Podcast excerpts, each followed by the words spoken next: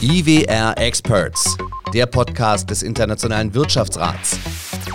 Aktuelle Themen für den deutschen Mittelstand mit den Experten des IWR. Hallo und herzlich willkommen zur mittlerweile neunten Episode der IWR Experts, dem Podcast vom IWR. Mein Name ist Till Mildebrat und ich freue mich sehr, dass Sie auch heute wieder bei uns dabei sind. Wir haben heute Großes vor, die Zukunft des Gesundheitssystems, Krankenhäuser unter Druck. Das ist heute unser Thema und ich freue mich unheimlich über meinen heutigen Gast, Dr. Med George Nikolic. Lieber George, herzlich willkommen bei den IWR Experts. Vielen Dank. Wir haben vorhin gesagt, wir haben uns heute erst kennengelernt, aber wir haben gesagt, wir sind hier per Du. Das freut mich unheimlich. Ähm, wir haben heute Großes vor miteinander. Ich glaube, wir haben ein ganz, ganz wichtiges Thema, was wir hier heute besprechen dürfen. Und bevor wir das machen, würde ich aber natürlich unheimlich gerne, dass du dich unseren Hörerinnen und Hörern einfach mal vorstellst. Frei nach dem Motto, wer bist denn du? Sehr gern. Vielen Dank. Ja, Giorgio Nikolic, ich bin 45 Jahre alt, von Haus aus eigentlich Arzt, hatte auch immer fest vor, am Patienten weiter zu arbeiten, äh, war dann aber in der Kardiologie der Uniklinik in Lübeck tätig und habe dann so für mich die Frage beantworten müssen, ob ich da mein berufliches Glück eigentlich in einem Krankenhaus oder in einer Niederlassung, also als niedergelassener Arzt in der Praxis, sehe und fand da verschiedene Sachen doch sehr störend, sodass es mich dann aus der Erbringung der medizinischen Leistung eher in die Organisation der medizinischen Leistung gebracht hat. Und ich war dann zu einem großen privaten Krankenhausträger gegangen und dann am Ende Geschäftsführer verschiedener Kliniken, zuletzt eines Klinikums hier in Berlin gewesen, verschiedener Konzerntöchter und habe da das ganze Thema Krankenhausmanagement kennengelernt, habe einen betriebswirtschaftlichen Studiengang äh, absolviert und ja, war da ähm, eigentlich sehr nah dran an den Geschehnissen, an den Themen und konnte eigentlich ganz anders nochmal Wirkungsgrad erzielen, weil ich jetzt sozusagen in einer anderen Dimension organisatorische Verhältnisse verändern konnte. Und das war das, was mich vorher gestört hatte. Ich glaube, es ist sowieso eigentlich ganz einfach, ne? wenn man, ich sag mal, in der Management-Ebene arbeitet, aber davor den Job auch tatsächlich mal gemacht hat. Ich glaube, das vereinfacht schon, oder? Ja, absolut. Und es ist auch so, dass du anders auf Themen guckst. Also was mich wahnsinnig gemacht hat, als ein rausgegriffenes Beispiel, ist, dass ich als Arzt über Station flitze und die ganze Zeit Befunde suche. Also Papierschnipsel versuche zusammenzutragen. Warum geht denn das bitte nicht, dass die Schnipsel zu mir fliegen und zwar idealerweise digital? Das heißt, also sowas wie eine WLAN-Visite mit dem Laptop ist ja jetzt keine Raketenwissenschaft, ist aber äh, vor zumindest 10, 15 Jahren so gewesen, als hättest du Feuer erfunden, ja, also vom, vom Innovationsgrad. Und das hat das Ganze eigentlich auch weitergetrieben. Dann kam die Geburt des ersten Kindes hier in Berlin. Die lief nicht ganz so reibungslos im Nachhinein, Gott sei Dank alles gut, aber das hat meine Frau und mich nach fast einem halben Jahr Klinikaufenthalt bei meiner Frau ziemlich nachdenklich gemacht und haben gesagt, komm, Konzern geht nicht mehr mal was ganz anderes und rausgekommen ist jetzt Consus. Ich habe dann diese Unternehmensberatung gegründet und heute sind wir über 100 Mitarbeiter, betreiben oder betreuen über 300 der knapp 2000 Krankenhäuser in Deutschland. Ungefähr die Hälfte der Unikliniken ist dabei, alle großen Träger, kirchliche Krankenhäuser, städtische Kliniken und das macht unheimlich Spaß. Das heißt also, du hast jetzt durch äh, dein Konsus Klinikmanagement hast du jetzt quasi den Blick von außen auf die Krankenhäuser, weißt aber genau, wie es auch von innen aussieht, weil das hast du ja nun jahrelang sowohl als auch gemacht. Genau. Genau so ist es. Also meine persönliche Rolle hat sich natürlich schon ein bisschen geändert, weil ich eher den Rahmen schaffe für die Mitarbeiter.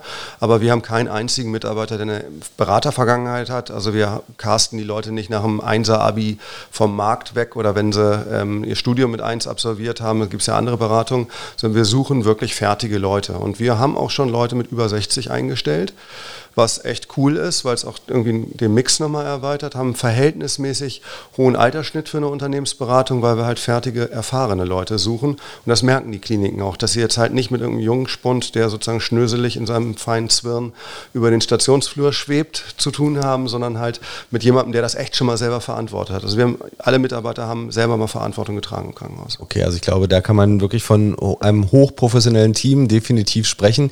George, da mal die Frage, wie geht ihr denn eigentlich wirklich ran? Also ich glaube, man kann ja gerade beratend äh, unheimlich viele Aspekte haben. Du hast gerade schon mal angesprochen, halt eben äh, dieses Papierschnipsel suchen. Also ich sage mal, die Verbesserung sozusagen des, äh, des Jobs Arzt an sich ist ja eine Sache. Ich kann mir gerade aber auch vorstellen, dass auch sicherlich ähm, der Profit eine, eine ganz, ganz hohe Rolle spielt. Habt ihr da etwas, wo ihr drauf spezialisiert seid oder sagst du, kommt immer so ein bisschen auf die Gegebenheiten an oder das eine bedingt vielleicht sogar das andere? Mhm. Ja, also erstens bedingt natürlich das eine das andere schon. Wir kommen leider Gottes gar nicht umhin, dass wir auf das Ergebnis, das wirtschaftliche Ergebnis des Krankenhauses gucken, weil die meisten Kliniken echt ein Thema haben. Und ähm, wir würden uns wünschen, dass wir mehr über Prozessthemen, qualitative Themen sprechen, aber erst kommt die Pflicht, dann die Kür. Ich meine, du musst natürlich ein auskömmliches Ergebnis erstmal herstellen, ansonsten schaffst du auch nicht die Akzeptanz. Was uns ganz wichtig ist, wir gucken uns vorher genau an, worum geht's, wo liegt der Schmerzpunkt der Klinik und erarbeiten dann gemeinsam, was die Ziele sind. Denn was wir wirklich verhindern wollen, ist, das klingt jetzt so nach Weltverbesserung, aber es ist wirklich so, wenn du selber lange genug die Verantwortung getragen hast, dann würdest du nichts beauftragen oder nichts anbieten, was du nicht selber beauftragt hättest. So, und was ich nicht beauftragt hätte, wäre etwas, wo jemand so darauf losberät ohne dass ich vorher weiß, was unser gemeinsames Ziel ist, aber ich schön die Tagessätze ab, äh, ja. abgerechnet kriege. Und so machen wir es, dass wir vorher sehr klar besprechen, was ist das gemeinsame Ziel. Auf dem Weg der Zusammenarbeit hinterfragen wir das auch, erreichen wir das Ziel oder ist es immer noch unser gemeinsames Ziel? Und dann wollen wir uns an diesem Ziel und der Zielerreichung auch messen lassen. Das heißt also, wir haben auch ein wirtschaftliches Modell, wo wir lieber am Erfolg partizipieren, als dafür, dass wir einfach nur anwesend waren und Striche machen können in der Liste und sagen können, wir können mal wieder zwölf Mann-Tage abrechnen. Okay, aber ich höre auf der anderen Seite da aber auch ein Stück weit raus, weil es gibt ja auch immer wieder Stimmen, die zum Beispiel einfach sagen, also wir nehmen jetzt vielleicht mal die privaten Krankenhäuser da wirklich raus, aber warum muss ein Krankenhaus denn eigentlich Profit machen? Ja, das ist eine ganz gute Frage und ähm, man muss da, glaube ich, schon mal ähm, einmal kurz tiefer einsteigen. Ähm, wenn du Medizin machst, nur um Rendite zu erwirtschaften, dann ist das eigentlich nicht die Idee von Gesundheitsversorgung. Wenn du wiederum jetzt das Ganze im politischen Kontext zu, äh, stellst und sagst, du musst aber das Geld erwirtschaften, dass wenn es reinregnet oder das Sonographiegerät kaputt geht, dass du es selber bezahlen kannst, dann musst du sehr wohl was, ähm, äh, muss was überbleiben. Und niemand von uns würde ja privat jemandem empfehlen, wenn du 1000 Euro verdienst, dann gib immer exakt 1000 aus. Ja. Erst recht nicht zu sagen, gib 1100 aus, sondern man wird immer sagen, lass mal 100 Euro beiseite und dann geht irgendwann die Waschmaschine kaputt und dann hast du es aber das Geld. So, und im Krankenhaus ist das so, dass wir in einer beträchtlichen Anzahl von Kliniken eben mehr Geld ausgeben, als wir einnehmen. Und da geht es gar nicht um eine Renditeabsicht und um, um eine gierige Renditeabsicht, sondern es geht eigentlich darum, dass du die Investitionen tätigen kannst und das hat in den letzten Jahren wirklich nicht gut funktioniert. Und wir haben Investitionsstau.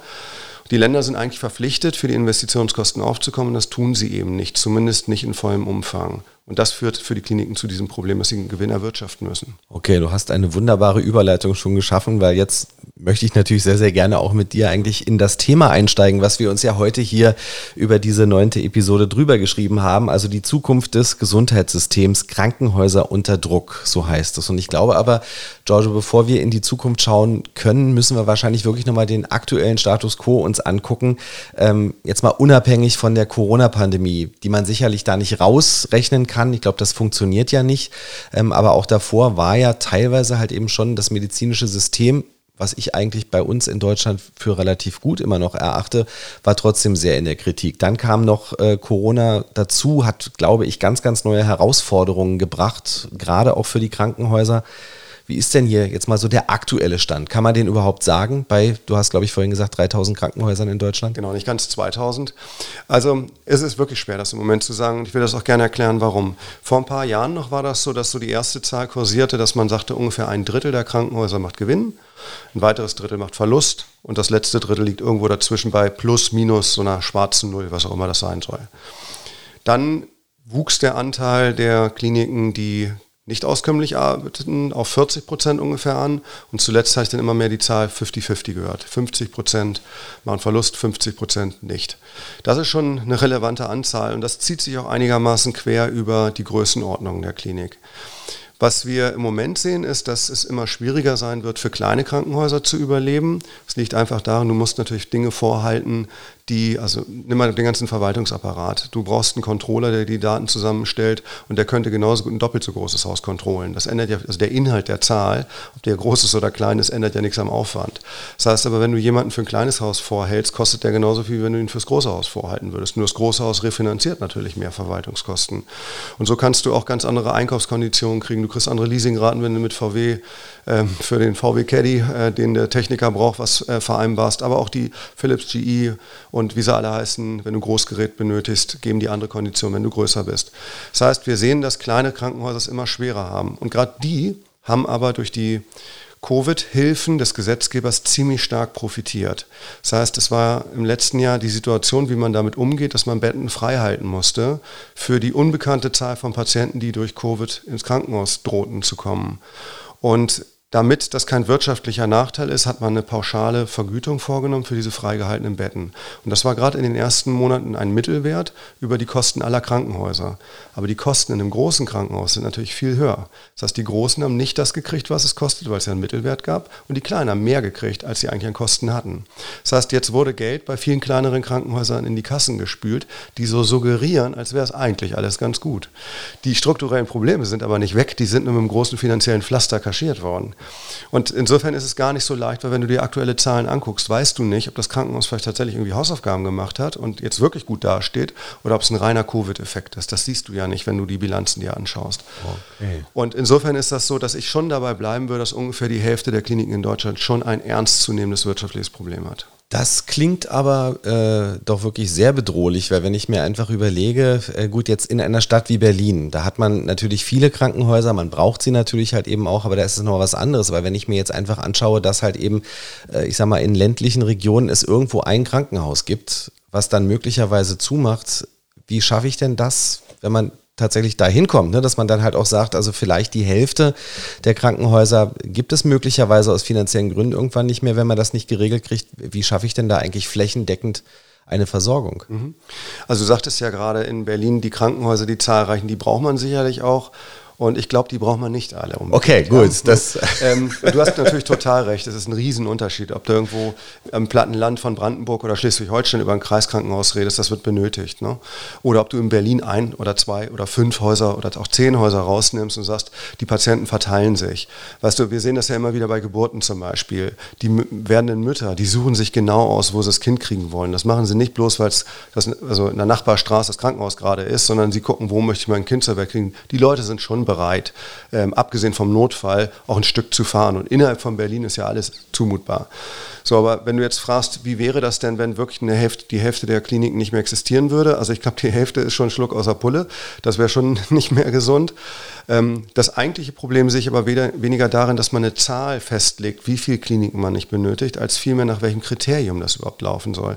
Ich glaube, auf dem Land ist es super wichtig, dass wir verstehen, dass da eine Basisversorgung absolut notwendig und auch eine Basisnotfallversorgung. Aber es muss nicht so sein, dass du, wenn du dir eine neue Hüfte einbauen lässt, ein künstliches Hüftgelenk, dass da plötzlich nicht zumutbar ist, wenn du es von mir über ein Dreivierteljahr vornimmst und dann planst, dass du dann eine Stunde Anfahrt hast oder so. Das ist schon zumutbar. Und wenn du weißt, dass da sogar die Qualität gut ist, weil die es ganz häufig machen und eben nicht nur so alle, alle, alle äh, Nase lang mal, dann gehst du dir auch gerne hin, weil du, du möchtest ja gut behandelt werden. Und was wir im Moment merken, ist, dass leider Gottes, und das ist die größte Herausforderung, dass die Frage, welche Klinik überlebt oder nicht, eher ein Glücksspiel ist und dem freien Spiel der Kräfte überlassen ist, als eine Idee, die Versorgung als Hintergrund hat, also als Planung. Und wenn du dir das überlegst, ist das so, dass ich glaube, Berlin wird nicht das Problem haben, nicht jede Berliner Klinik wird überleben und kein Berliner wird schlechter versorgt werden. Also ich teile es übrigens genau die Einschätzung, dass wir in Deutschland eine echt ganz gute Versorgung haben. Also das ist ja unsere Normalität. Ist doch klar, dass man auf Basis der eigenen Normalität immer meint, was noch besser gehen würde. International werden wir beneidet. Ja. Das glaube ich würde auf jeden Fall. Und was du gerade angesprochen hast, ist, glaube ich, auch ganz wichtig, dieses Umdenken. Äh, wir reden ja momentan ganz, ganz viel vom Umdenken. Ne? Das hat uns Covid sicherlich auf der einen Seite gebracht. Äh, die ganze äh, Klimadiskussion ist etwas und auch im medizinischen Bereich müssen wir es vielleicht. Mir ist das letztens auch mal bewusst geworden, da war ich mit meinem Sohn in der Notaufnahme. Der mhm. hatte sich beim Ballspielen ein bisschen den Finger verknackst und wir wussten nicht, ist er vielleicht doch gebrochen oder nicht. Mhm. Einfach in die Notaufnahme gefahren. Und die haben uns da angeguckt, warum sind sie bei uns? Genau. Also, haben sich den Finger angeguckt na, da können Sie doch zum Unfallarzt fahren. Also äh, alleine dieses Ding ist das auch etwas, was damit reinspielt, dass man einfach sagt, vielleicht bin ich mit gewissen Sachen im Krankenhaus gar nicht mehr richtig. Auf ja. der anderen Seite, wo soll ich sonst hinfahren? Ne? Ja. Das ist ja immer die Frage. Also Volltreffer. Das ist, also ist genau ein Punkt des Alltags, der im Übrigen ähm, für alle Parteien total unbefriedigend ist. Also für dich als Vater mit deinem Sohn, du möchtest einfach nicht irgendwie Diskussionen führen müssen, sind sie hier richtig oder nicht, sondern ihr, ihr habt doch Ärzte oder nicht. Mhm, ihr genau. Könnt, ihr könnt mir doch helfen, oder nicht? Also technisch seid ihr ja. in der Lage. Sag ich, ja, könnten wir schon, aber ihr gehört doch eigentlich da und dahin. Das willst du ja nicht ernsthaft führen, die Diskussion führst du da aber. Und der niedergelassene Arzt, der ja dafür eigentlich vergütet wird, dem fehlt ein Patient, weil du ins Krankenhaus gefahren bist. Und dem, der Notaufnahme verstopfst du im Grunde die Kapazität, weil du tatsächlich vom System gedacht her nicht dahin hättest fahren sollen. So, jetzt reden wir mal über die luxuriöse Situation in Berlin. Da hast du das Problem, dass du, also dass du dir aussuchen darfst, welche Notaufnahme eines Krankenhauses du anfährst. Ja? Mhm, genau. Dass es so viele gibt. Auf dem flachen Land stellt sich die Frage gar nicht. Da gibt es diesen Niedergelassenen möglicherweise gar nicht mehr. Das heißt, da ist andersrum. Da musst du, wenn du versorgt werden willst, ins Krankenhaus. Und deshalb ist eine der ganz großen Herausforderungen, dass ähm, wir merken, wir kriegen immer weniger Ärzte. Die Med äh, Anzahl der Medizinstudenten ähm, und, und Absolventen, die gibt dir relativ klar vor, was an Nachwuchs kommt. Und du siehst aber auch, wer da alles so in ähm, Ruhestand geht. Die, das wird schwer sein, das in ländlichen, strukturschwachen Regionen nachzubesetzen. Dieser typische Hausarzt vom Land. Ähm, du kriegst die Leute da kaum, ähm, kaum mehr hin und auch hin motiviert. Dann musst du als niedergelassener Arzt ein unternehmerisches Risiko tragen in einem extrem reglementierten Bereich. Das heißt, du weißt am Anfang des Quartals schon, was du am Ende des Quartals bekommst, egal wie viele Überstunden du, also Überstunden gibt es ja als Unternehmer eh nicht, aber egal wie viele Stunden du wegschrubbst, wie du am Wochenende noch greifbar bist und so weiter. Das ist jetzt auch nicht wirklich das Leistungsprinzip, wie man sich so vorstellt, wenn man das unternehmerische Risiko trägt. Und wir merken, dass zunehmend die Herausforderung darin liegen wird, dass du eben genau diesen Fall, den du beschrieben hast mit deinem Kind, nicht mehr hast, sondern dass es egal ist, ob du stationär oder ambulant bist. Also stationär ist ja immer mit Übernachtung, mhm. das ist also das, was das Krankenhaus macht, sondern dass einfach Gesundheitsversorgung gelöst wird und nicht in welchem System bin ich gerade. Und das ist, glaube ich, eine der größten politischen Herausforderungen wenn ich das richtig weiß, vielleicht ist das auch falsch, was ich jetzt sage, aber ich habe mal gehört, dass wir teilweise halt eben ja auch sagen, also wenn du gerade sagst, stationärer Aufenthalt, da haben wir Krankheit XY, ich sage jetzt einfach mal Herzinfarkt, heißt vier Übernachtungen. Mhm. Jetzt ist es aber wahrscheinlich doch so rum, dass einer möglicherweise nach zwei Übernachtungen schon nach Hause gehen könnte mhm. und wer anders vielleicht sechs oder sieben bräuchte. Mhm. Äh, und ich habe mal gehört, dass es da tatsächlich halt eben teilweise auch sogar Diskrepanzen geben soll. Mhm. Ist das nicht letztendlich auch eine komplett falsche Herangehensweise? Naja, also wenn ja, es so ist. Ja, also da, da, ist ein Stück Wahrheit sicherlich dran. Also es ist so, du hast, ähm, bleiben wir beim Herzinfarkt, dann kriegst du, egal in welcher Klinik in Deutschland du behandelt wirst, das denselben Geldbetrag dafür als Vergütung. Das ist eine Fallpauschale und die Fallpauschale hat eine sogenannte untere und eine obere Grenzverweildauer. Das heißt, also du hast einen Korridor, in dem kriegst du dieses Geld. Wenn der Patient kürzer bleibt, verschlechterst du dich finanziell und wenn er länger bleibt, steigen deine Kosten an, aber der, der Erlös nicht entsprechend. Das heißt, es gibt diesen Zeitkorridor, in dem du eigentlich auch möchtest, dass die Behandlung abgeschlossen ist. Und als das in Deutschland 2003, 2004 eingeführt wurde, hatten alle Angst, dass die Krankenhäuser bei denen Klick gemacht hat, Momentchen mal, umso früher ich den Patienten entlasse, wenn ich doch eh 5000 Euro für eine Behandlung von Patienten kriege, ob der fünf Tage, vier Tage oder drei Tage bleibt, dann will ich doch die 5000 Euro in drei Tagen und nicht in fünf Tagen verdienen. So funktioniert aber Medizin nicht. Und da hatten alle Angst vor der sogenannten blutigen Entlassung. Das war immer die Frage gewesen, äh, ob das passiert. Und das ist in Deutschland nicht eingetreten. Und jetzt ist es so, wenn du jetzt zehn Patienten mit demselben Krankheitsbild hast, dann hast du auch zehn unterschiedliche Verläufe. Das heißt, ich kenne Gott sei Dank keine Klinik, die die Patienten länger da lässt oder wirklich extrem früh rauswirft, bevor es die Medizin erlaubt. Also insofern, ähm, ja, man steuert, und versucht die Prozesse so rund zu schleifen, dass niemand unsinnigerweise da bleibt. Das haben wir nämlich viel häufiger, dass du deshalb zwei oder drei Tage länger in der Klinik bleiben musst, weil die Prozesse nicht gut und straff waren. Das kostet nicht nur Geld, sondern setzt dich auch unnötig der Risiken, auch der Infektionsrisiken eines Krankenhauses ähm, aus. Davon ganz abgesehen, dass du die Kapazitäten verstopfst, indem du einfach nur noch mal so einen Abschluss-Ultraschall kriegst. Aber es hat Mittwoch nicht stattgefunden, Donnerstag auch nicht und am Freitag ist der mhm. Oberarzt in Urlaub gegangen, muss, aber nach dem Wochenende kommt ja. der andere zurück. Also deshalb willst du ja hoffentlich bitte nicht im Krankenhaus bleiben. Also genau. Wenn wir Glück haben, geht es am Montag. Ja, ja, klar, ja, na, okay, gut. Ähm, so, so ist es natürlich. Gut, dann drehen wir das doch jetzt einfach einmal um. Was muss ich denn eigentlich verändern? Wie sieht denn tatsächlich das ideale Krankenhaus der Zukunft aus? Also wir sind jetzt wirklich tatsächlich mal bei Wünsch dir was. Mhm, ja, also ich würde das sogar über das Krankenhaus hinausgehen. Wie sieht die ähm, optimale Gesundheitsversorgung aus? Ähm, das heißt, dass das gemacht wird, was notwendig ist, kein bisschen weniger, aber auch nicht mehr. Also du musst nicht bloß, weil du einen, Leist also weil du einen Anreiz in der Vergütung hast, mit, mit Kanonen auf Spatzen schießen in der Medizin. Aber wenn du davon profitierst wirtschaftlich, hast du ja immer den Anreiz, das zu tun. Das heißt also nicht mehr, aber auch nicht weniger. Das ist notwendig und zwar dort, wo es für den Patienten am sinnvollsten ist. Und ich habe da Zweifel dran, dass jeder aus dem Seniorenheim gut aufgehoben ist im Wartebereich einer Patientenpraxis, einer Arztpraxis. Und ich habe auch Zweifel, dass so mancher, der im Krankenhaus liegt, wirklich dort hätte übernachten müssen. Und wenn du das dir überlegst, dann möchte ich gerne, dass so prägnant wie möglich und so zielsicher wie möglich Medizin gemacht wird. Und vor allem, dass das, was der niedergelassene Arzt, also sagen wir mal der niedergelassene Orthopäde an Informationen hat, dass der Krankenhausarzt genau auf diese Informationen zugreifen kann und umgekehrt. Das klingt nach, ist das nicht so? Genau das ist nicht so. Wenn du umknickst im, im Skiurlaub und dir das Knie verdrehst, Dann gehst du zum niedergelassenen Orthopäden, der macht ein Röntgenbild. Denk bloß nicht, dass wenn du ins Krankenhaus kommst, dass dieses Röntgenbild verwendet wird. Da wird ein neues Röntgenbild gemacht und das wird alles nochmal von vorne gemacht. Und dieses engere, vernetztere äh, Zusammenarbeiten im Sinne deines Knies und nicht im Sinne des jeweiligen Abrechnungssystems ähm, äh, der Bereiche. Das ist es, was ich mir eigentlich wünschen würde. Aber dazu die Frage, das liegt aber tatsächlich am Abrechnungssystem und nicht unbedingt an Datenschutzrichtlinien. Oder wahrscheinlich spielen die da aber auch mit rein, oder? Weil ich kann mir das da auch wieder wahrscheinlich schwierig vorstellen, vor allem wenn du sagst, im Skiurlaub, wenn wir jetzt dazu nochmal sagen, jetzt ist vielleicht der Skiurlaub auch noch nicht mal mehr in Deutschland, sondern in Österreich oder sogar in der Schweiz, äh, wo es ja wahrscheinlich dann wieder nochmal schwieriger wird, grenzübergreifend. Ja, grenzübergreifend ist schon nochmal eine andere Sportart, gebe ich dir recht. Ähm, deshalb war vielleicht Skiunfall blöd. Also okay, beim, beim, beim, Kicken auf der Wiese äh, mit in deinem Ordnung, Sohn bist ja. du umgeknickt, so ja. in Deutschland. Ähm. okay, machen wir es uns nicht zu schwer, du genau. hast recht. ähm, aber sagen wir mal so, du fragst ja gerade, ob es an der Vergütung liegt. Naja, also ich will es mal so sagen, ähm, die Motivation des Menschen ist ja immer ganz ähm, hoch angesiedelt, aber am Ende des Tages, wenn es zum Schwur kommt, ist Geld nicht total bedeutungslos, um es mal so zu sagen. Also ja. sehr diplomatisch formuliert. Ja, okay. Ähm, wir haben Vergütungssysteme, die komplett entkoppelt sind. Das heißt, wenn du zu deinem niedergelassenen Arzt gehst, zu dem Orthopäden, dann hat der ein Abrechnungssystem, das rein gar nichts zu tun hat mit äh, den Krankenhäusern.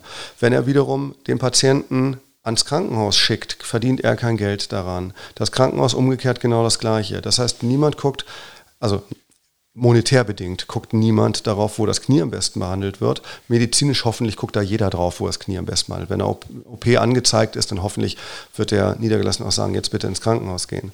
Aber an dieser Stelle wird sehr viel Geld verschleudert und Doppeluntersuchungen werden gemacht, Informationsverluste, da ist kein knackiger Prozess dahinter, sondern es ist einfach so, dass das alles sich irgendwie zieht. Ähm, und an der Stelle, ehrlich gesagt, muss es auch besser werden. Und wenn ich dich da richtig verstanden habe, muss aber auch ein Umdenken bei den jeweiligen Ärzten sogar stattfinden, ne? weil das ist auch so ein, so ein Eindruck. Äh, und ich, vielleicht eine Sache nochmal ganz wichtig, wir wollen ja hier keinen anklagen, ganz im Gegenteil. Wir wollen ja einfach nur mal sagen, so, so ist es, äh, dass halt eben ja auch genau die Kommunikation unter den Medizinern halt eben wahrscheinlich ja dann auch nochmal vonstatten gehen könnte. Also ich weiß jetzt nicht, ob tatsächlich dann auch immer der Arzt, äh, der als erstes behandelt worden ist, nochmal angerufen wird, notfalls, ne, um zu fragen, wie war denn das damals eigentlich mit dem Röntgenbild, was ich jetzt gerade ja dann doch nochmal neu mache. Mhm. Nee, das ist ganz sicher so, dass ähm, da eine, eine, andere Kommunikation her muss. Ich glaube nur nicht, dass die Verbesserung eigentlich da zu suchen ist, dass es an der Motivation liegt. Die sind landunter, beide Seiten. Ähm, und wenn die jetzt noch hinterher telefonieren würden, ist es natürlich mhm. schon schwierig. Dass das passiert auch schon. Wenn es Rückfragen gibt, telefonieren die Ärzte auch. Aber mein Punkt ist, wieso kannst du eigentlich nicht entscheiden, wo dein digitales Röntgenbild liegt und ja. jeder, den du dazu berechtigst, kann darauf zugreifen. Ja, das wäre eigentlich die Lösung. Das heißt, die müssen gar nicht miteinander groß sprechen, sondern ob er jetzt einen Doppelklick macht auf der Datei, die vom Krankenhaus gemacht wurde oder die, die vor einer Woche gemacht wurde, das ist eigentlich ja egal. Der Aufwand ist, ist der gleiche, aber du musst in, dieses Röntgenbild nicht nochmal ja. neu, neu erstellen. Wird denn an so etwas gearbeitet, dass sowas möglich ist? Naja, es ist ähm, technisch ist das möglich. Ähm, und du hast das vorhin angesprochen oder die Frage nach dem Datenschutz gestellt. Da kannst du mal ganz sicher sein, dass das auch ein äh, zusätzliches Hemmnis ist. Also Datenschutz ist ein echtes Thema dabei. Ne? Ich will jetzt nicht sagen Problem, weil es, es hat ja seine Berechtigung. Aber, ja, definitiv, ja klar. Ähm, wir schütten schon so ein bisschen datenschutzrechtlich auch hier und da mal das Kind mit dem Bade aus. Und so manche Lösung wird tatsächlich durch Datenschutz auch erschwert bis verhindert, so will ich es mal sagen. Ähm, also technisch ist das gar nicht so das Thema, sondern es ist ähm, eher das Thema, wenn es doch so ist, dass ich mich nur um meine Praxis kümmern soll, dass es mein Auftrag ist. Und mein Auftrag endet genau, wenn du die Tür wieder verlassen hast. Und auch meine Vergütung und alles endet da. Und beim nächsten beginnt es dann, wenn die Tür aufgeht. Und dazwischen gibt es aber nichts.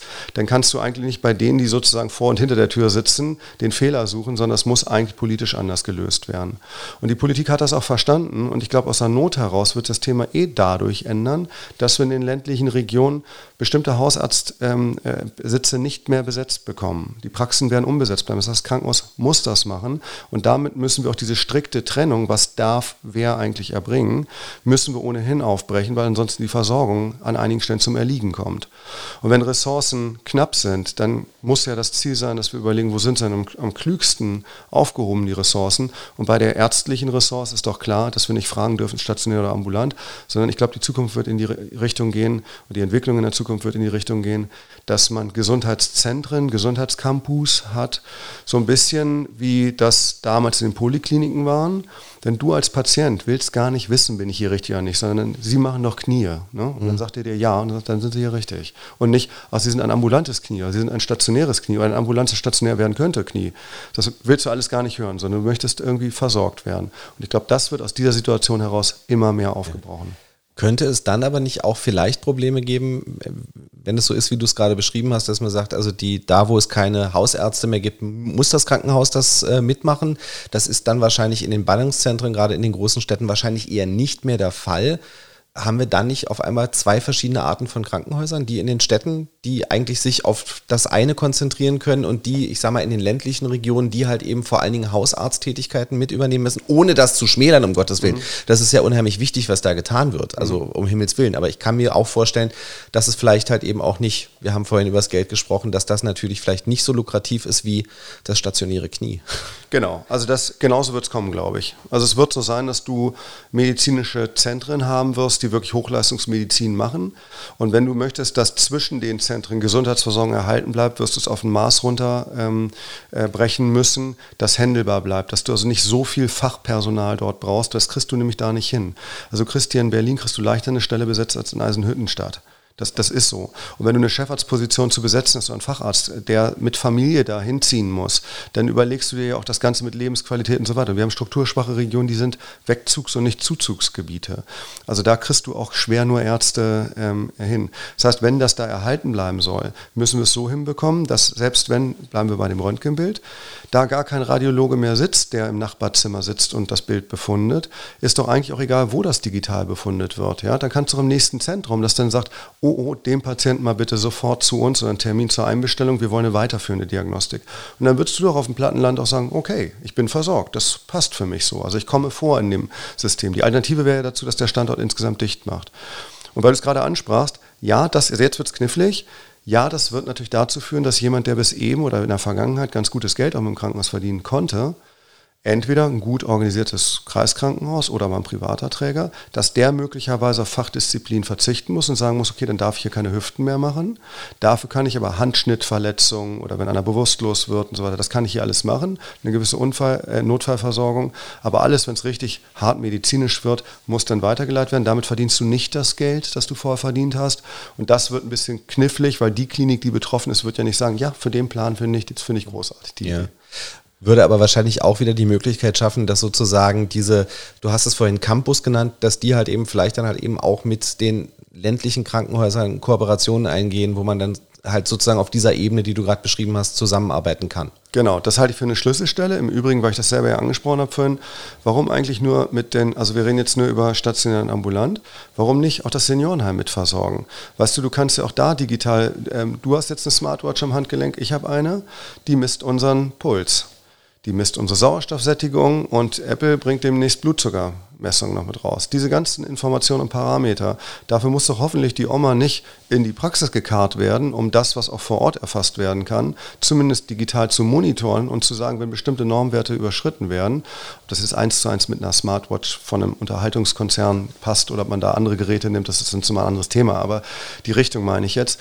Du, du karst doch hoffentlich nicht eine, ähm, eine Oma übers Land, und, und mutest ja die Strapazen an und er wartet die da anderthalb Stunden, weil ein Notfall dazwischen gekommen ist bei 30 Grad Außentemperatur, ähm, dafür, dass man guckt, ob sie einen regelmäßigen Pulsschlag hat. Und das alles, glaube ich, könnte man viel, viel besser verzahnen. Und dann würde ich das, glaube ich, sagen, das macht Sinn, dass man Gesundheitszentren hat, die Hochleistungsmedizin machen, die übrigens auch gute Ärzte haben, die sie ausbilden. Du wirst insgesamt weniger brauchen. An anderen Stellen wird viel mehr telemedizinisch gemacht, mit immer einer Struktur, was passiert im Notfall, wenn wirklich der Arzt dorthin muss. Da muss man echt mal sagen, ist die Infrastruktur des Rettungswesens sind in Deutschland auch echt gut. Ähm, und da, wenn du das so denkst, dann glaube ich, ist es so, da werden ein paar gewinnen, ein paar werden verlieren. Aber aus der Versorgungssicht, aus der Bevölkerungssicht macht das so in meinen Augen total Sinn. Und ich glaube, eine Sache ist ja auch immer ganz klar. Wir sprechen ja hier, wir haben vorhin gesagt, das ist alles so ein bisschen wünsch dir was, obwohl du natürlich halt eben aus der, aus der Praxis in Anführungszeichen plauderst und das natürlich halt eben auch äh, das eine oder andere, auch wenn wir sagen, international betrachtet ist das alles top bei uns, kann man ja trotzdem sagen, vielleicht gibt es hier und da einfach Optimierungsbedarf.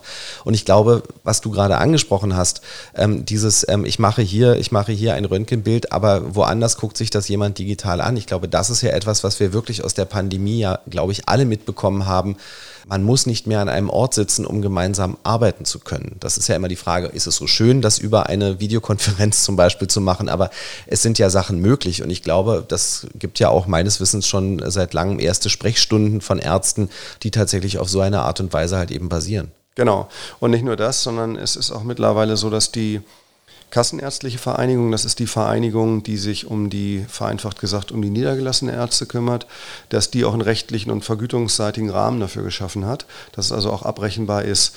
Und man muss auch sagen, natürlich kommt es immer auf so wie die Kameraqualität und so weiter an, aber mal Hand aufs Herz, bei einer einigermaßen stabilen Internetverbindung machen wir jetzt alle irgendwelche Videokonferenzen und du siehst, ob derjenige gerade irgendwie total blass ist oder eine rote Birne hat oder ob die, also du kannst da schon relativ viel erkennen drauf. Und wenn das dann noch mit dem Dialog verbunden wird und man sich dabei noch austauschen kann, ja, wann tritt denn das immer auf? Wann hatten sie das denn das erste Mal und so weiter, das kannst, dann hast du schon ziemlich guten Patienten im ersten Kontakt zumindest im Blick. Und dann kannst du ja immer noch sagen, bitte tun Sie uns den Gefallen, gehen Sie bitte schleunigst in eine Notaufnahme oder kommen Sie bitte dringend in die Praxis. Wir nehmen Sie dazwischen. Und dann hast du aber diese, diese Brücke und Barriere äh, abgebaut, die es da gibt. Also insofern hast du völlig recht. Also Ersteindruck durchaus äh, tatsächlich auch richtig gut machbar. Oder so. Chronikerbetreuung, ne? Patienten, die du schon lange kennst als Arzt, wo du sagst, den kenne ich. Ne? Der muss nicht jedes Mal hier sich ins Wartezimmer setzen. Und das, das geht, glaube ich, auch ganz gut. Also es gibt eine Menge oder auch Ernährungsberatung mit Einstellung von bestimmten Themen oder aber, dass man sagt, ich habe mir ihre Befunde durchgeguckt, wir würden jetzt die Tablette halbieren und dafür eine andere am Abend reinnehmen. Dafür muss doch keiner in die Praxis kommen. So, weißt du? Und das ist so, das ist aber Tradition. Der Patient hat zum, ja, das gehört sich so. Ärzte, da, da, da, die, die bewegen sich nicht, man bewegt sich dorthin. Ja. Äh, und das kannst du auf verschiedenen Ebenen weiterdenken und dann endest du im Seniorenheim, ehrlich gesagt. Und wenn, überleg mal, du könntest deinen Angehörigen in, Senior, in ein Anführungsstrichen smartes Seniorenheim. Ja. Das wäre doch was. Obwohl ich auch auf der anderen Seite auch glaube, und auch das bitte nicht über einen Kamm geschoren, dass es ja gerade auch Älteren häufig wichtig ist, aufgrund des Sozialkontaktes mal zum Arzt zu gehen. Also ich glaube, das darf man auch vielleicht nicht ganz außer Acht lassen, aber ich verstehe, dass das natürlich sozusagen nicht unbedingt damit reingerechnet werden kann. Hast du total recht, das ist so. Ähm, da wäre ich sehr für eine Bingo-Runde mehr äh, pro Woche. Das klingt jetzt auch bescheuert, aber ich glaube, man kann andere Leute auch anders socialisen lassen als in Arztpraxen. Aber es ist so, ab einem bestimmten Alter gehört ungefragt als Arzt, also ich habe in der Kardiologie gearbeitet, also Herz.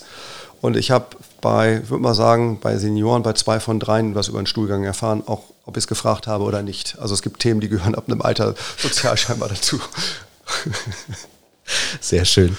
Du hast vorhin schon einmal diesen Krankenhauskeim angesprochen. Da wollte ich ganz kurz noch einmal fragen. Und zwar, äh, der Keim ist das eine, äh, die Pandemie äh, das andere. Ich habe mal gehört, dass halt auch viele sagen, wir müssen auch gerade was den Bau der Krankenhäuser angeht. Also viele sagen, der Trend muss eigentlich, und das hat uns die Pandemie gezeigt, muss zum Beispiel halt eben einfach sein, dass wir mehr Einzelzimmer schaffen. Ist das auch etwas, was du sagst, jawohl, das ist etwas, wo wir einfach ran müssen? Also im Grunde genommen ja, weil wir haben ähm, das Thema wirklich, wir haben ja auch ähm, eine eigene äh, Architektenabteilung und, und, bauen ja auch Krankenhäuser.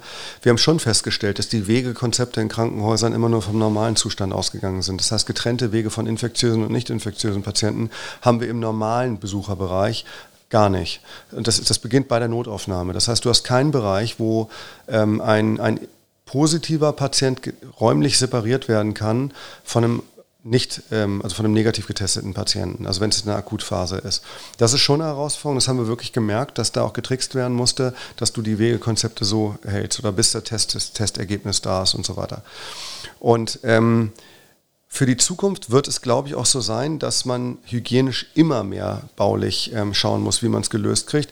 Aktuell ist es so, dass wir im irdischen Hier und Jetzt gar nicht die Mittel hätten, die Krankenhäuser im laufenden Betrieb so umzubauen, in Anführungsstrichen bloß, damit eine Pandemie sozusagen baulich gemeistert werden kann, sondern ich glaube, das wird bei Neubauprojekten immer mehr kommen. Unter uns gesagt, so klassische Vierbettzimmer mit Toilette auf dem Flur gibt es Gott sei Dank nur noch in Altbauten. Ähm, ansonsten ist eigentlich sowas wie Zweibettzimmer und Dreibettzimmer ist eigentlich eher der Standard geworden. Auch eine Nasszelle, eine eigene. Das darf man ja auch nicht unterschätzen. Nicht? Wenn sich der halbe Flur eine Toilette teilt und du hast einen infektiösen Keim, das ist nicht, äh, also schöner kann es für einen Keim nicht sein. Mhm. So. Ja, das ist dann auch irgendwann nicht mehr verhinderbar. Ne? Das genau. muss man ja einfach sagen, dass sich genau. das natürlich dann dementsprechend verbreitet. Ähm, ein anderes Thema, wir haben es ja immer wieder schon mal angeschnitten, ist halt eben die Digitalisierung. Was sind denn da eigentlich deine Forderungen? Was muss sich denn verändern und vor allen Dingen, wie lange haben wir Zeit dafür, dass sich das verändert? Wahrscheinlich nicht so viel, ne? Ja, also ähm, wie soll ich sagen, es macht nie was, wenn es schnell geht. Ähm, aber hier gibt es. Durchdacht muss es sein. Genau, absolut. Und ich glaube, und die Leute müssen mitgenommen werden. Also das, der Prozess der, der Gesundheitsversorgung ist ein, ist ein sehr analoger Prozess. Da arbeiten Men Menschen mit Menschen. Du kannst digital eine Lösung nur dann erfolgreich einsetzen, wenn du die Menschen auch da mitnimmst. Und ich, es gibt verschiedene Anwendungsbereiche der Digitalisierung im Krankenhaus, die mehr sein kann als nur so ein Buzzword, dass man sagt, Digitalisierung klingt super, wollen wir auch im Gesundheitswesen, sondern ähm, es gibt zwei Bereiche. Das eine ist wirklich der, der, der originäre medizinische Bereich. Wir wissen jetzt schon, dass wenn du zum Beispiel Zellen auszählst, ähm, in, in, Blutbildern, dass da innerhalb von Millisekunden die künstliche Intelligenz dir genau sagen kann, es sind so und so viele Zellen da und so und so viel da. Da hat bis vor gar nicht allzu langer Zeit haben da Menschen wirklich gezählt, ne, unter dem Mikroskop gezählt, ich habe so und so viel davon, so, haben es auf den Zettel geschrieben. Das ist ehrlich gesagt im Jahr 2021 nicht mehr wirklich vermittelbar. Wir wissen aber auch, dass zum Beispiel in der Krebserkennung bei Röntgenbildern oder Mammografien mittlerweile der Computer den Menschen schlägt. Das heißt, wenn der natürlich Abermillionen von positiven Befunden als Muster identifiziert im, im, Hintergrund hat und jetzt kommt das Einzelbild und soll sagen, ist das jetzt gutartig oder ist es ein Tumor? Ja, nein schlägt der Computer auf lange Sicht immer den Menschen. Und jetzt muss er überlegen, wir haben ja auch Situationen, da müssen Befunde zu Unzeiten gemacht werden, am Wochenende, in der Nacht und so weiter. Das ist jetzt, der Computer ist immer fit. Der Mensch hat aber auch mal ein Tagestief oder ist abgelenkt durch irgendwelche anderen Themen. Das heißt also, das ist eine Form von Digitalisierung, alles, was so im Bereich von Sicherheit in der Medizin geht. Aber auch, dass du merkst, dass zum Beispiel digital unterstützt wird. Du kriegst aus einem Medikament, aber in deiner Akte steht auch, dass du eine Penicillinunverträglichkeit hast. Vorsicht, also dieses Warnen, das sind ja ganz triviale Dinge, die ich jetzt gerade so anspreche. Das hat da kann es gar nicht schnell genug gehen, dass wir dahin kommen.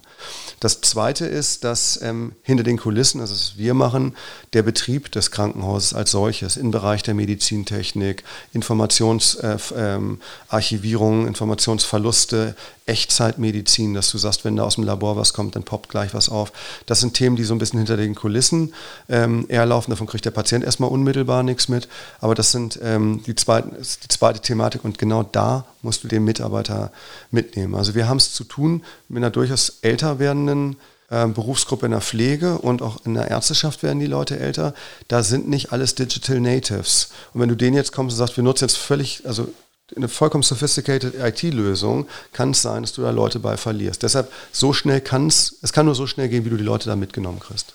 Weil ich glaube, das ist ja halt eben auch ganz genau das Problem. Wenn ich sowas nutze, dann muss es benutzt und vor allem auch richtig benutzt werden, sonst geht es, glaube ich, nach hinten los. Genau. So, jetzt haben wir ganz, ganz viele Sachen gesagt, die halt eben besser werden können, besser werden sollten. Äh, wir haben aber auch äh, gehört, äh, wo eigentlich Sachen sehr, sehr gut laufen bei uns. Eins ist mir so ein bisschen hängen geblieben und da möchte ich äh, zum Schluss einfach auch nochmal drauf kommen. Ähm, ich glaube, dass, äh, dass ich dich richtig verstanden habe, wenn du sagst, also grundsätzlich ähm, eine grundsätzliche Bereitschaft in der Medizin ist da, Sachen zu verändern, aber die Politik muss sozusagen handeln. Sie haben schon angefangen zu handeln, aber offenbar sind wir noch nicht so weit, dass wir, dass wir da wirklich so richtig Licht am Ende des Tunnels sehen. Was muss denn jetzt kurz und was muss auch mittelfristig von der Politik eigentlich in die Wege geleitet werden? Mhm. Also wir sind im, auf der Zielgeraden des, des Wahlkampfes. Insofern ja. ist jetzt eigentlich keine gute Zeit, um Ehrlichkeit einzufordern, sondern jetzt ist natürlich ähm, auch so, dass man versucht, Ehrlichkeit und ähm, Vermittelbarkeit von Aussagen irgendwie über einen Hut zu bringen oder unter einen Hut zu bringen. Ähm, was kurz- bis mittelfristig, also nehmen wir jetzt mal die nächste Legislaturperiode, um es mal so zu sagen, gelingen muss, ist dieses Thema der Sektoren Abgrenzung, dass die angegangen wird. Dass es also nicht so ist, dass du einen Anreiz hast, den Patienten bei dir zu behalten und ich, dass er bei mir bleibt, sondern dass wir beide ein Interesse daran haben, dass der Patient davon profitiert. Und weil du davon sprachst, dass, die, dass da eine Motivation vorläge, ich glaube, es gibt wenig Berufsgruppen, wo du so viele Überzeugungstäter hast, wie die Berufe in Weiß, die den Patienten helfen wollen. Es ist niemand Krankenschwester oder Pfleger geworden, weil sie eine Wette verloren haben. Das sind echt Überzeugungstäter. Die haben, die, die sehen, die arbeiten auch nicht wegen des Geldes, auch sondern, sondern die, die wollen was bewegen. Das Geld ist eine Vergütung für die Tätigkeit. Ähm, und bei Ärzten ist das übrigens ganz ähnlich, dass du da ganz viele hast, die eine ganz hohe intrinsische Motivation haben und die richtig darunter leiden, wenn sie nicht so helfen können, wie sie es eigentlich gerne würden, weil sie von anderen Sachen, weil sie unterbesetzt sind, weil Prozesse schlecht sind, weil Informationen fehlen und so weiter. Also da müssen wir eigentlich keine, keine Motivationsnachhilfe machen, sondern es liegt jetzt eigentlich eher darin, dass Strukturen geschaffen werden, dass ja, die gute Behandlung eigentlich von der Kette gelassen werden kann. Und nochmal, wir haben eine extrem gute Versorgung in Deutschland verglichen mit anderen ähm, Ländern, aber wir haben so ein paar Zeichen, die gegen uns stehen und das ist die Alterung, das Aussterben von, von Ärzten in der ländlichen Region und so weiter und die müssen wir eigentlich politisch in den Griff kriegen. Du hast gerade natürlich eine Sache vollkommen richtig gesagt. Wir sind jetzt kurz vor der Bundestagswahl. Das heißt, wir wissen ja gar nicht, ähm, welche Parteien denn eigentlich in den nächsten Jahren für die Geschicke verantwortlich sind. Jetzt aber mal, lass uns versuchen, das vielleicht mal parteiübergreifend zu sehen. Glaubst du denn, dass diese Probleme, die du gerade angesprochen hast, dass die tatsächlich auch auf der politischen Ebene realisiert werden und dass sie angegangen werden, jetzt mal unabhängig, äh, wie der nächste Gesundheitsminister heißt? Ja, ich glaube, man kommt nicht drum rum. Das glaube ich wirklich, weil du an einigen Stellen eben von den ländlichen Regionen aus den Druck spüren wirst, dass du sagst, wir müssen das hier lösen. Man kann es natürlich kurzfristig lösen, indem man sagt, gut, dann machen wir Modellprojekte und die dürfen dort zur Anwendung kommen, wo es brennt. Und da, wo es nicht brennt, bleibt halt alles beim Alten. Kann auch sein, dass es so übrigens kommen wird. Aber dort, wo es brennt, wird man agieren müssen. Und aktuell ist es so, dass ein Krankenhaus zum Beispiel bestimmte ambulante Leistungen nicht erbringen darf. Darf es einfach nicht, hat keine Berechtigung dazu. So, diese Berechtigungsgrundlage muss geschaffen werden und ich glaube, das wird gelingen. Und dann, glaube ich, siehst du doch aber die Zukunft relativ positiv, oder? Ja, also ich sagen wir mal so, ich finde, man hat jetzt die Chance, es zu verbocken oder richtig zu machen. Warum soll man davon ausgehen, dass es verbockt wird? Also das sind, das sind ja auch kluge Köpfe. Und jetzt ähm, muss man mal wirklich schauen, weil du es auch gerade sagtest, man kann ja antizipieren, wie wohl Konstellationen aussehen könnten.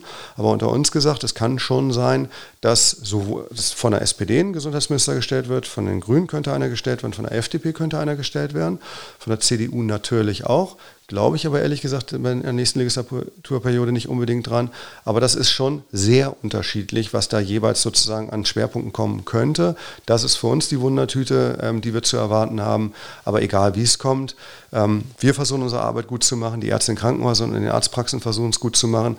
Und wenn da, wie soll ich sagen, ein politischer Wille ist, an den Stellen, wo es dann brennt, zumindest zu löschen, dann wäre ich schon mal ganz zufrieden damit. Und wir können ja einfach mal gucken, wer jetzt letztendlich das Gesundheitsministerium dann äh, äh, Ende September besetzen darf. Und dann können wir vielleicht ja einfach dem auch nochmal ein halbes, dreiviertel Jahr Zeit geben und dann bist du herzlich gerne hier noch einmal eingeladen, um dann einfach nochmal zu gucken, dass wir den roten Faden dann nochmal legen, was könnte jetzt dann wie passieren. Da komme ich sehr gern.